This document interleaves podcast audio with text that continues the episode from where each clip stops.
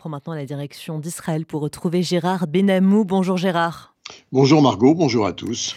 On commence, Gérard, par Israël qui tente de régler l'équation entre le Hezbollah et la sécurité sur sa frontière nord.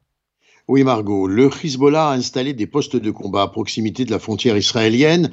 Deux vecteurs sont envisagés pour la résolution de la menace que représentent ces forces, interdisant aux réfugiés israéliens des villes frontalières qui ont été rapatriés vers le centre du pays de retrouver leurs habitations.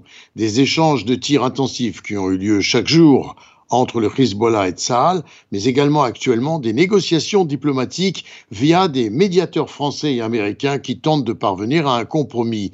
Dans un premier temps, l'armée israélienne a intensifié ses frappes en représailles aux attaques de missiles guidés anti-chars du Hezbollah et les ripostes israéliennes entrent désormais de plus en plus en profondeur au Liban utilisant principalement l'artillerie et l'aviation.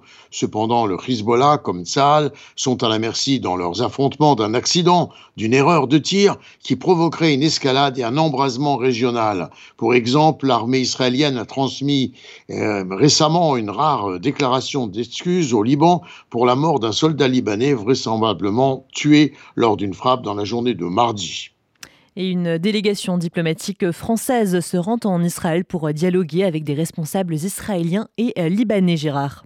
Oui, Margot est tentée surtout de trouver une solution au tir transfrontalier en cours ainsi qu'à la guerre plus large entre Israël et le Hamas. Washington et Emmanuel Macron à Paris ont enjoint l'Iran de ne pas tenter d'étendre le conflit. La délégation française en Israël est composée d'Alice Rouffaut, directrice de la politique de défense au ministère français de la Défense, et de Frédéric Mondoloni, directeur politique du ministère français des Affaires étrangères. L'objectif d'Israël dans le Nord était jusqu'à présent de dissuader et de contenir les attaques du Hezbollah tout en planifiant le respect de la résolution 1701 du Conseil de sécurité des Nations Unies de 2006, lequel prévoit le retrait des forces du Hezbollah entre 5 et 16 kilomètres de la frontière avec Israël. Et par ailleurs, Tzal encercle toute la zone du sud de la bande de Gaza et notamment la ville de Ran et l'armée se confronte aux terroristes sur place avec l'avantage cette fois de pouvoir se servir de certains renseignements précis récoltés qui permettent d'ajuster les opérations sur le terrain. C'est ce que souligne le porte-parole de Tsahal.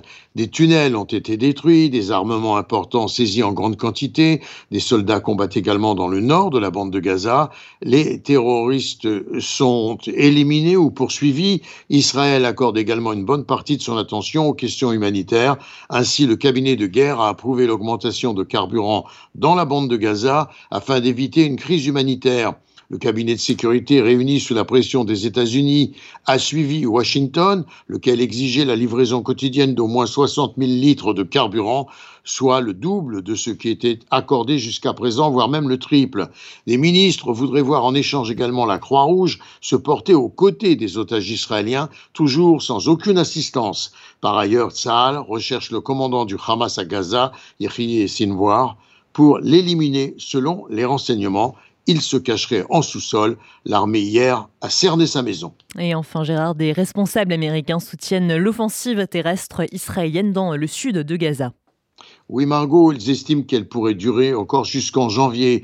John Kirby, porte-parole du Conseil de sécurité nationale, affirme Nous ne souhaitons pas un cessez-le-feu pour le moment. Un cessez-le-feu bénéficierait au Hamas, lui donnant le temps de se réarmer et de se regrouper pour de nouvelles attaques contre le peuple israélien. Cela validerait ce que le Hamas a fait le 7 octobre. Jean Benamou en direct de Tel Aviv pour RCG.